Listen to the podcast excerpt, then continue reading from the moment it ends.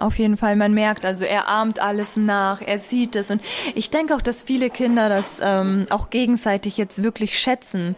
Also die sehen jetzt, hey, es gibt noch andere Kinder und hey, es äh, bin nicht nur ich da und das ist, glaube ich, ganz, ganz cool jetzt. Ich bin ganz froh, dass die Zeit jetzt kommt, wo wir endlich mal wieder leben können. Die Tuchtanten. Trag dein Baby ins Leben. Hallo liebe Tuchtanten und Tuchonkel, hier sind wieder Frau Beuteltier, Annemaja und Juli Zufallsmoment.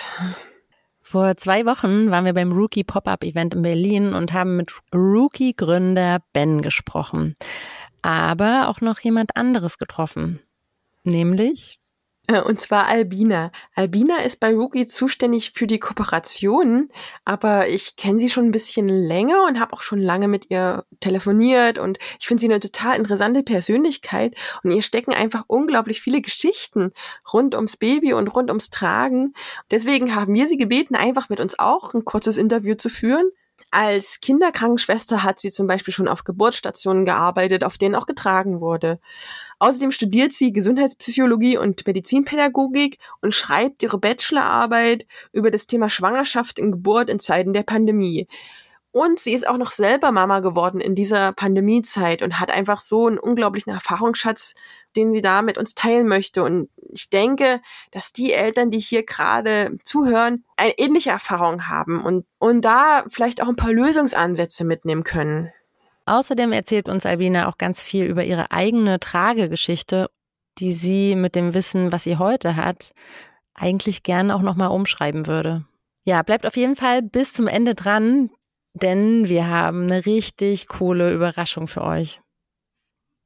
Äh, mein Name ist Albina. Ich bin die Kooperationsmanagerin bei Rookie und kümmere mich um die Kooperationen und also die, um die Hebammen und die Trageberaterinnen und mache sozusagen alles, was mit Kooperationen zu tun hat im Team Rookie.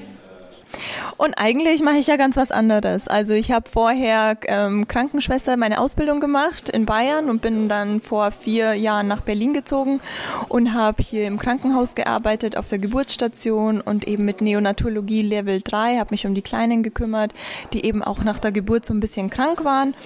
Und genau, dann bin ich erstmal ins Medizinstudium gegangen, habe mir gedacht, ich guck mal, was da so abgeht.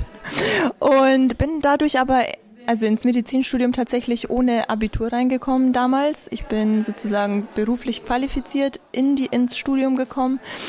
Und irgendwann habe ich dann meinen Mann natürlich ähm, kennengelernt, der in Berlin gewohnt hat und bin sozusagen wegen ihm dann nach Berlin gezogen und habe hier erstmal überlegt, was mache ich, kann ich nochmal ins Medizinstudium oder nicht, habe mich dann aber umentschieden und bin sozusagen erstmal wieder auf die Geburtsstation gegangen und habe dort weitergearbeitet in Berlin und genau, anschließend habe ich mir gedacht, ich muss jetzt aber noch irgendwas machen und habe angefangen, Gesundheitspsychologie und Medizinpädagogik zu studieren. Ich bin jetzt im letzten Semester und bald fertig. Also ich muss meine Bachelorarbeit noch abgeben. Ich habe auch schon ein Thema gesucht ähm, und gefunden, worüber ich ähm, erzählen möchte oder forschen möchte. Welches denn? Ähm, ich möchte gerne über die ähm, na, Schwangerschaft und Geburt in Zeiten der Pandemie schreiben, einfach um die psychischen ähm, Auswirkungen von der Geburt während der Pandemie zu erzählen und wie, was hat die Frau erlebt bei der Geburt? Hat es einen Unterschied, wenn das eben eine Zweitmama war zu einer normalen Geburt in Zeiten von nicht einer Pandemie? Und das möchte ich einfach aufgreifen dadurch.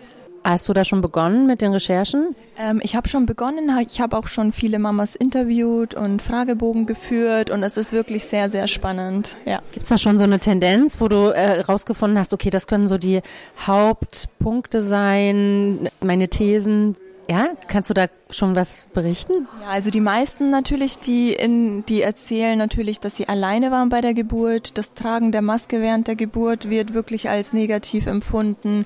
Allgemein dieses Alleingelassen werden, einfach weil einfach viel mehr, wenn jetzt jemand auch Corona hat und entbindet, dann muss die Hebamme sich anziehen und verkleiden und allgemein die Gesamtsituation wurde als sehr, sehr stressig empfunden. Der Zeitaufwand in den Kliniken für die Hebammen wurde auch so gesehen, dass es eben sehr, sehr ein Aufwand ist und die Frauen leiden wirklich dann psychisch anschließend auch, auch nach der Geburt unter den Folgen. Einfach weil man eben sagt, okay, ich hatte jetzt eine Maske, ich konnte nicht meine Wehen gut veratmen und ähm, dann ständig dieses die Person kommt mit Maske rein, die Person geht mit Maske und einfach auch dieses Persönliche war nicht mehr so gegeben, der Kontakt zwischen den, der Schwester und der Patientin, also das haben die Frauen berichtet. Also man konnte wirklich Unterschiede zwischen einer Geburt, wenn man kein, also damals ohne Corona und jetzt mit Corona feststellen. Genau. Es war wirklich sehr, sehr interessant zu sehen. Und gibt's da, guckst du auch so ein bisschen auf die Lösungsansätze, wie das jetzt wieder mh, mm, gelöst werden kann? Wir wollten natürlich auch wissen, was kann man besser machen in Zeiten der Pandemie mit den Müttern. Und das war zum Beispiel jetzt zum Beispiel mit dem Partner doch vielleicht nur für die Geburt reinlassen, dass es da vielleicht gesonderte Regelungen gibt, auch was Zeiten mit den Besuchszeiten anschließend, ähm, ja, Viele haben berichtet, wir konnten dem Partner bei der Geburt sehen, nach der Geburt kurz sehen und dann für den Aufenthalt nicht. Und du musst dir vorstellen, wenn du da dein Kind hast, aber zwei, drei Tage du, siehst du dein Kind nicht nach der Geburt, ist natürlich ähm, ja für die für den Papa auch natürlich die Seite des Papas so ein bisschen zu beleuchten wäre jetzt auch interessant. Meinst du, da wird es einen richtigen Knick geben, so dass man tatsächlich auch in ein paar Jahren noch sagen kann, ah, das waren die Kinder, die in dieser Zeit geboren wurden, dass man da wirklich empirische Studien oder so noch, äh, also dass sich das noch lange in unserer Gesellschaft, in der Geschichte irgendwie zeigen könnte? Ähm, ich glaube tatsächlich, dass die Kinder, die in der Pandemie geboren wurden, die konnten natürlich jetzt ähm, Geburts, äh, äh, natürlich nicht Geburtsvorbereitungskurse, aber das, ja, die Mutter konnte die Geburtsvorbereitungskurse nicht ähm, besuchen. Dadurch konnte sie natürlich diesen Kontakt zu anderen Müttern noch nicht so gut pflegen. Und ähm, natürlich die Kinder, die geboren wurden und anschließend zum Beispiel jetzt Säuglingspflegekurse und Massagekurse und hier die ganzen Kurse, die es eben gibt für Babys, diese P-Kip-Kurse zum Beispiel. Das lieben die Babys und das fehlt natürlich. Also diese soziale Interaktion mit den anderen Müttern und mit anderen Babys, das fehlt natürlich. Und ich denke auch, man wird Pand Pandemiekinder auch merken oder sehen, wenn jetzt, also jetzt wurde ja alles gelockert und jetzt ist genau, jetzt sind die Kinder ungefähr zwei, meiner ist auch zwei und ich merke, dass ihm die sozialen Kontakte gefehlt haben und das ist jetzt so, was ich versuche, immer mehr aufzugreifen und immer mehr Spielplätze zu besuchen und Kindertouren und alles, was ich jetzt zwei Jahre lang nicht machen konnte. Das ist natürlich ultra wichtig, dass ich das jetzt nachhole. Ähm, man hat natürlich in der Pandemie gemerkt, wenn man auf dem Spielplatz war, wurden ja hier in Berlin ähm, viele pa ähm, Spielplätze wurden abgeriegelt. Es waren hier alle möglichen Sachen an den Klettergerüsten. Du konntest dann vielleicht buddeln. Selbst beim Buddeln hat man manchmal aufgepasst. So ja, nicht zu nah mit den anderen Kindern. Manche waren recht locker, aber manche waren auch nicht locker. Ich denke schon, dass es den Kindern gefehlt hat. Also man merkt das, genau. Was mich jetzt interessieren würde, ist, hat das Tragen, weil wir sind ja Trage-Podcast, hat das Tragen da irgendwelche Einflüsse auf die Eltern, auf die Situation? Was denkst du? Du arbeitest ja jetzt auch mit Eltern zusammen, die tragen sehr viel. Hat das irgendwie Einfluss auf diese Situation? Auf je, also auf jeden Fall. Ich denke auch, dass die Mütter, die nach der Geburt zum Beispiel jetzt ähm, im Krankenhaus diese negative Situation erlebt haben, kann, es kann sein, dass natürlich da die Bindung zum Baby natürlich ein bisschen gestört ist. Und da finde ich dann eine Tragehilfe anschließend natürlich sehr, sehr sinnvoll, weil die Mama natürlich auch die, die Bindung wieder aufbauen kann. Man kann, die Mama kann tragen, die kann eben dadurch wirklich sagen, hey, ich trage dich, ich bin da, ich halte dich. Und das finde ich ganz, ganz wichtig, dass das Tragen auch nach der Geburt wirklich dann ähm, einen Stellenwert bei der Mama wirklich bekommt. Genau. Weil du das am Anfang gesagt hast, mit der Geburtsstation, wo du gearbeitet hast, wurde da auch getragen? Genau, also wir hatten Tragetücher und wir haben ja ähm, zum Beispiel auf der Station Mütter, die nach der Geburt ähm, ja, oder vor der Geburt eine psychische Indikation hatten. Das heißt, wenn die ein Trauma erlebt haben oder wenn die das erste äh, Kind geboren haben und die erste Geburt sehr, sehr traumatisch war, dann haben die natürlich beim zweiten Kind von Haus aus schon so eine ähm, Stellung, dass sie sagen, hey, ich habe Angst, meine Geburt steht bevor und ich fühle mich wirklich nicht gut und dann kommt die Geburt und nach der Geburt geht's der Mutter nicht gut. Und das Wichtigste in der Situation ist, dass die Mutter schlafen kann, dass sie Schlaf bekommt. Und ähm, die Hormonumstellung und Schlafmangel kann natürlich negative Folgen haben bei der Mama. Und wir gucken dann in den ersten zwei, drei Lebenstagen, beziehungsweise bis zum dritten Lebenstag, das sind so die normale Dauer im Krankenhaus, wir gucken, dass die Mutter in der Nacht schlafen kann. Und dort kriegt die Mutter, die eine medizinische Indikation hat, zum Beispiel ein Familienzimmer, der Papa darf dort schlafen. Und dann ist es eben wie so eine kleine, ein kleines Zimmer, hey, ihr seid zusammen, ihr seid eine Familie, dein, dein Mann ist da, der kann dich unterstützen. Und wenn der Papa aber auch ähm, sagt, hey, ich kann nicht, ich muss arbeiten und die Mutter ist dann alleine, dann haben wir unsere Tragetücher auf Station. Und wir versuchen dann, dass die Mama zwei, drei Stunden durchschläft oder vier Stunden durchschläft und wir nehmen dann das Baby und legen es ins Tragetuch. Wir gucken natürlich, dass wir kein Parfüm dran haben, und dass wir jetzt nicht irgendwie anders oder ja, komisch riechen, sage ich jetzt mal, sondern wir nehmen zum Beispiel eine Mullwindel und sagen zur Mama, hey, trag das um deinen Hals, dann riecht das schön nach dir. Und anschließend nehme ich das und leg's auf meinen Hals, so an deiner Nase, äh, also an der Nase vom Baby und die Mama kann schlafen und wir nehmen das Baby und das ist dann auch ruhig, weil es erstens getragen wird, schön eng bei uns Schwestern ist und natürlich vom Tuch von der Mama. Und das machen wir wirklich, also oft. Also wir tragen ganz, ganz viel als Schwestern. Das hat irgendwas von dem Dorf, ne? Dieses Dorf, was man dann so vermisst, wo man sich gegenseitig mit Tanten, Onkels, Geschwistern oder sowas unterstützt, das übernehmt ihr dann praktisch im Krankenhaus. Mega. Genau, also in meinem Krankenhaus hier in Berlin ist es eben so, dass wir eben sagen, hey Mama, schlaf, wir nehmen dein Kind und wir passen auf, und ich zeige denen auch gerne, wie ich das trage, wie ich das Kind dann in die Trage ähm, binde, bevor die Mama schlafen geht. Das ist dann auch nochmal so ein, so ein Grund, wo, oder wo, ja, so ein Punkt, wo die Mama sagt, hey, okay, mein Baby ist jetzt gut eingewickelt worden, es, es sitzt super in der Trage, ähm, Hilfe und ich kann jetzt wirklich mal schlafen. Anschließend kommt die Mama dann wirklich zurück und sagt, hey, ich fühle mich neu geboren, ich habe geschlafen, jetzt kann ich mein Kind wieder nehmen und ich, jetzt habe ich wieder Kraft dass ich auf mein Kind aufpasse. Vor allem bei den Müttern, die das erste Kind haben, aber trotzdem Trauma vorher erlebt haben, ist es natürlich dann ultra wichtig, wenn dann die Tragehilfe zum Einsatz kommt und das dann so positiv ähm, ja, hervorkommt. Genau. Und also du bist ja auch ausgebildete Trageberaterin. Zeigst du den Eltern dann auch teilweise, wie die das selber hinbekommen? Oder haben die auch ein Tragetuch? Oder gibt ihr denen irgendwie eins mit? Das wäre auch eine geniale Sache. Oder wie, wie funktioniert das dann weiter für die Eltern?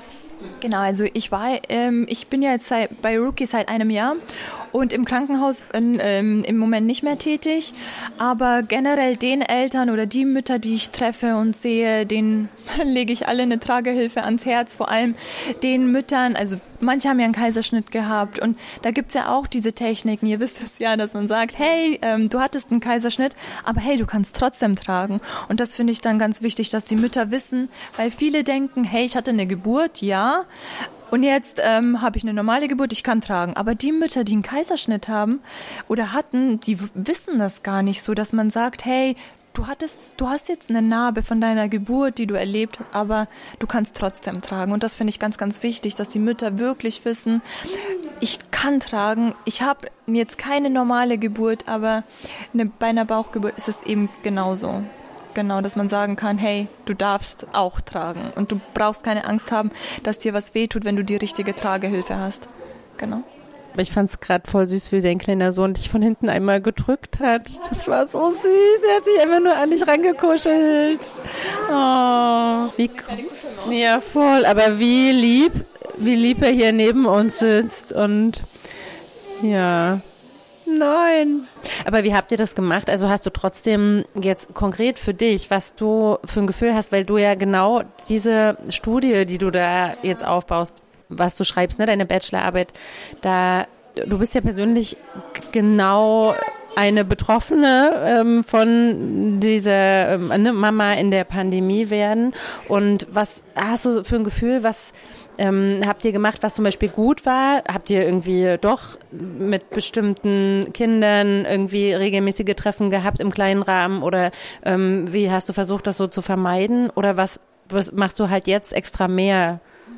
Also genau im Januar 2020 kam mein Kind damals zur Welt und wir waren dann eben so am 26. Januar ist er geboren und dann kamen wir so Februar, die ersten vier Wochen war ja noch Wochenbettzeit und dann dachten wir so, ja, nach dem Wochenbett geht's so los, wir werden rausgehen und spazieren und dorthin gehen und mit anderen Kindern treffen und ähm, PKIP-Kurs und Säuglingspflegekurs, äh, nicht Säuglingspflege, sondern hier äh, Schwimmkurs und Babymassage. Ich hatte alles gebucht sozusagen und dachte, boah, das wird richtig, richtig schön. Und dann kam die Phase, wo Corona aufkam und ich dachte, nein, das kann jetzt nicht sein. Und dann mussten wir natürlich alles absagen. Und dann kam so eine Isolation. Und nach der Geburt brauchst du soziale Kontakte als Mama. Weil wenn du ständig im Kontakt warst im Krankenhaus mit gefühlt 100 Frauen, auch in, unter der Woche, und auf einmal bist du Mama, du hast ein Kind und auf einmal darfst du keinen treffen. Und genau dieser Punkt war der, war der Punkt, wo ich dachte, ich bin alleine. Und ich habe mich alleine gefühlt. Und das war genau die, die Zeit, wo dann eben ab März alle Lockerungen waren. Du durftest einkaufen nur mit Maske. Dann hieß es mit Neugeborenen lieber nicht ins Geschäft. Ich durfte nirgends hin, außer einkaufen. Aber selbst einkaufen war für dein Neugeborenes gefährlich in dem Sinn, weil keiner diesen, also keiner kannte, was genau das Virus jetzt macht. Und wir haben dann natürlich, wir waren viel zu Hause, aber mit der Psyche macht das was. Also das ist jetzt nicht so, dass man sagt, hey, ähm, ich bin jetzt Mama, klar, ich bin jetzt zu Hause und das ist total toll. Das ist natürlich nicht schön. Und also ich habe es auf jeden Fall gemerkt. Wir haben natürlich dann versucht, so ein bisschen selber in den Parks rauszugehen. Aber er war ja noch klein, so viel konnte man nicht machen. Aber also ich habe das erste Lebensjahr tatsächlich jetzt nicht so viel gemacht. Jetzt im zweiten waren wir aktiver, auch mehr auf Spielplätzen. Dann hat er auch das Laufen angefangen. Ich weiß nicht, ob es damit zusammenhängt. Ähm, er lief, also er ist relativ spät gelaufen, einfach wahrscheinlich, weil er noch nicht gesehen hat, was machen die anderen Kinder eigentlich. Und dieses Nach nachahmen, so das Kind macht das, ich mache das genauso, das hat bei uns gefehlt. Genau, und das habe ich natürlich schon gemerkt, aber jetzt ähm, sind wir, er ist im Kinderturnen, ein Kita-Platz in Berlin zu finden ist natürlich nicht immer leicht, also einen Kita-Platz ähm, brauchen wir natürlich noch, aber wir versuchen jetzt wirklich schon viel mit anderen Kindern zu machen und er ist dadurch auch sehr, sehr lebhaft geworden. Und man merkt, die Kinder, die jetzt untereinander spielen, die freuen sich. Die jetzt so eins, zwei oder drei sind, die, also man merkt natürlich das schon, wenn die zusammen sind, die freuen sich, die sehen einen, die armen sich nach und das ist wirklich schon toll. Das wäre richtig schlimm, wenn jetzt in der Phase immer noch so ein harter Lockdown wäre, weil also ne, klar, wenn ein Baby so ganz klein ist, in den ersten Wochen ist dieses mit den anderen in Kontakt gehen noch nicht ganz so wichtig. Da ist es für dich wichtiger, ne? aber jetzt ist wirklich so eine Phase, wo es für ihn extrem prägend und wichtig ist. Ja. ja. Auf jeden Fall, auf jeden Fall. Man merkt, also er ahmt alles nach, er sieht es. Und ich denke auch, dass viele Kinder das ähm, auch gegenseitig jetzt wirklich schätzen. Also die sehen jetzt, hey, es gibt noch andere Kinder und hey, es äh, bin nicht nur ich da. Und das ist, glaube ich, ganz, ganz cool jetzt. Ich bin ganz froh, dass die Zeit jetzt kommt, wo wir endlich mal wieder leben können. genau. Und jetzt ist natürlich die Frage, wie bist du denn eigentlich zu Ruki gekommen? Also du hast schon vorher Trageerfahrung in der ähm, Krankenstation und jetzt, wie bist du zum Hersteller? Hast du dich da, wahrscheinlich hast du dich ja beworben irgendwie, aber wie kam es dazu, dass du sagst, okay, ich will jetzt bei Rookie arbeiten? Also das war total ein Zufall. Ich hatte damals den Newsletter von Rookie abonniert, weil ich natürlich gerne tragen wollte und wollte natürlich mich so informieren, was gibt es für Tragehilfen.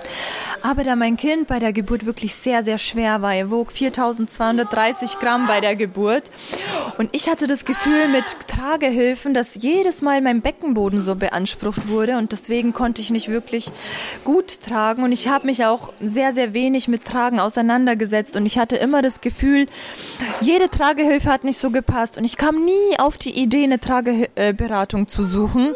Im Nachhinein finde ich es wirklich sehr, sehr traurig, dass ich nicht länger getragen habe. Einfach aufgrund, weil, aufgrund fehlendem Wissen, weil ich weiß, dass es jetzt Tragehilfen gibt, die bei also bei einem beanspruchten Beckenboden auch wirklich gut sind. Und hätte ich das früher gewusst, hätte ich natürlich ähm, ja, länger getragen und wahrscheinlich mit Liebe ge mehr getragen, sage ich jetzt mal. Ähm, weil es natürlich anstrengend war, dein ki schweres Kind in einer Tragehilfe zu haben, das richtig auf deinem Beckenboden drückt. Ich fand es nach Metern, nach fünf Metern fand ich schon anstrengend und ich habe ihn immer dann in den Kinderwagen gelegt, weil ich mir dachte, ja, dann schiebe ich ihn halt, bevor ich ihn hier trage. Und das finde ich im Nachhinein ja relativ schade. Deswegen hat ich hatte den Newsletter abonniert von Rookie. Du ja? vom Newsletter weiterredest, weil ich denke, Albina, dass es ganz vielen Eltern so geht. Ne? Wir, wir äh, laden uns da so mit Schuldgefühlen ähm, voll, dass wir, ne, dass wir es nicht das Beste rausgeholt haben oder so, aber jetzt, ne, du bist jetzt an dem Punkt, wo du es besser weißt und vielleicht für die Kinder, die noch kommen oder auch, also dass du da auch ganz lieb mit dir bist, ne? Du hast es nicht besser gewusst und du hast irgendwie das Beste draus gemacht. Ähm, und jetzt bist du halt selber Trageberaterin und hast natürlich ein, ein ganz anderes Wissen. Aber also das ist mir immer total wichtig, dass man nicht so, äh, ne, also es ist auch wie Leute, die mit, wenn das Kind ein Jahr alt ist, zu einer Trageberatung gehen und dann ne, sagen so, oh, ich habe alles so falsch gemacht vorher. Nein, das ist ähm, das Baby ist ja trotzdem gesund und und ne, eh klar hätte man vielleicht die Tragzeit leichter und irgendwie angenehmer gestalten können, aber jetzt bist du da ähm, und und ab jetzt gucken wir weiter. Wir gucken da gar nicht so zurück. Das ist einfach wichtig. Genau. So. Und genau. Der Newsletter. Du hast den Newsletter äh, bekommen. Was stand da drin in dieser E-Mail? Also da stand, hey, wir suchen dich vielleicht. Also vielleicht oder auch vielleicht nicht.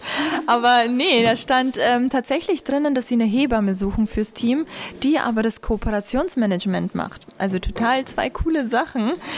Und ich habe mir gedacht, hey, ich bin nicht Hebamme, aber ich arbeite auf der Säuglingsstation und hey, ich habe ähm, nicht E-Commerce oder digitales Marketing studiert, sondern ich habe vielleicht, ähm, also nicht vielleicht, aber ich habe ähm, Projektmanagement in meinem Studiengang. Und dann habe ich eben eine Bewerbung hingeschickt und dachte, hey, ähm, kann ich als Säuglingskrankenschwester ähm, bei Rookie arbeiten und das Kooperationsmanagement machen? Und unser Chef ist so, hey, ich ja, wir haben dann gesprochen und er meinte, ja cool, ich vertraue dir und ich glaube auch, dass du das machst oder das machen kannst. Und jetzt bin ich seit einem Jahr eben bei Rookie und mache die ganzen Kooperationen, wie gesagt, plan alles und alles, was mit anderen Firmen, mit Influencern, mit Trageberaterinnen und Hebammen zu tun hat. Da bin ich die Ansprechpartnerin. Und mit wem arbeitet ihr da so zusammen? Also mit ähm, Influencern haben wir eben ausgewählte, ähm, die wo natürlich die Rookie lieben und die Rookie auch wirklich gerne zeigen. Also authent äh, authentische Trageweise ist natürlich bei uns ganz, ganz wichtig. Und nicht jetzt, dass du sagst, hey, du bekommst die Trage und machst Werbung. Also wir legen wirklich Wert darauf, dass die Mama, die die Trage trägt, auch wirklich jetzt sagt, ähm, ich stehe dahinter und nicht nur eine Kooperation plant und dann ist es gut, sondern ich finde es immer ganz, ganz wichtig, dass natürlich die Mama, die das Baby trägt, in der Trage, dass hier erstens die Trage passt, die Trage gut sitzt und natürlich die Mama glücklich ist. Genau. Was mich ja interessiert, das darfst du sagen, oder? Mit wem arbeitet ihr so zusammen? Also, wir haben große Influencer, zum Beispiel Alina Merkau, Rebecca Mia hat auch eine Trage von uns. Dann Shana, Shana Loves auf Instagram, die hat auch eine Trage. Also es sind wirklich sehr, sehr liebe auch ähm, Influencer, die wo mit uns zusammenarbeiten. Habt ihr auch Papas, also Trage Papas, die regelmäßig die Rookie tragen? Genau, also früher zum Beispiel Igor Dolgachev von RTL kennt man ihn, der hat äh, ganz gerne auch die Rookie genommen und gezeigt. Und Sascha, der Sänger, der hat auch, äh, ist auch ein richtiger Tragepapa gewesen. Allgemein, allgemein, also Tragepapis haben wir ganz, ganz viele und die sind auch total stolz. Auch Großeltern. Also Großeltern, Omas, Opas tragen auch total gerne. Und genau. Habt ihr Influencer-Großeltern?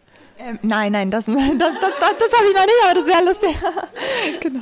Ich find's cool, wie entspannt du hier bist. Dein Kleiner äh, zerlegt hier so ein bisschen unsere Kissen-Lounge und, und hüpft hier rum und du sitzt hier so ultra gechillt ähm, und guckst immer mal, dass, dass er noch, ne, noch, dass noch alles okay ist, aber ähm, cool, dass er sich hier so ganz selbstständig so bewegt, bis er die kleinen Kekse da entdeckt. Es ist geschehen, er hat die Kekse entdeckt. Und er wirft sie herum. Okay, wenn.